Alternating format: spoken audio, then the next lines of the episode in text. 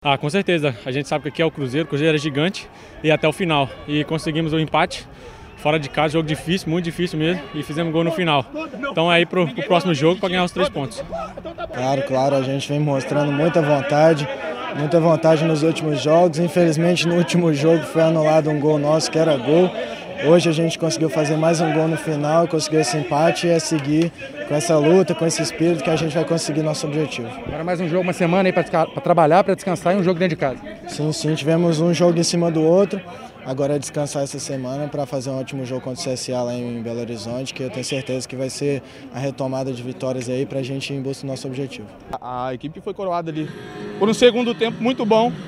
Primeiro tempo acho que a gente respeitou um pouco o, a equipe do Vasco aqui em São Januário, mas no segundo tempo a gente estava atrás, precisava buscar o, o placar.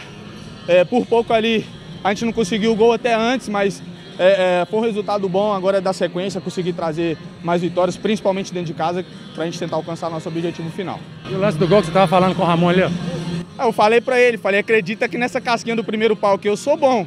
Ele acreditou, foi feliz e cumprimentou pro gol lá. Confiança é importante no companheiro, né, Ramon? Com certeza, a gente trabalha bem eh, essa jogada.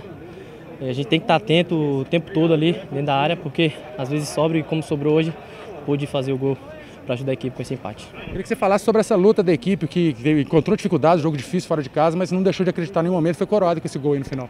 Com certeza, esse é o espírito, é isso que a gente conversa diariamente nos treinamentos, nas palestras, que a equipe do Cruzeiro tem que ser aquela equipe que, que vinha nos últimos tempos aí de vitórias, de conquistas. É, a gente fez um primeiro tempo muito abaixo do, do que era esperado, a gente respeitou muito a equipe do Vasco e o segundo tempo foi diferente. A gente foi, impôs nosso ritmo. A gente não merecia essa derrota. Graças a Deus a gente conseguiu um gol no fim. Agora é dar sequência na caminhada.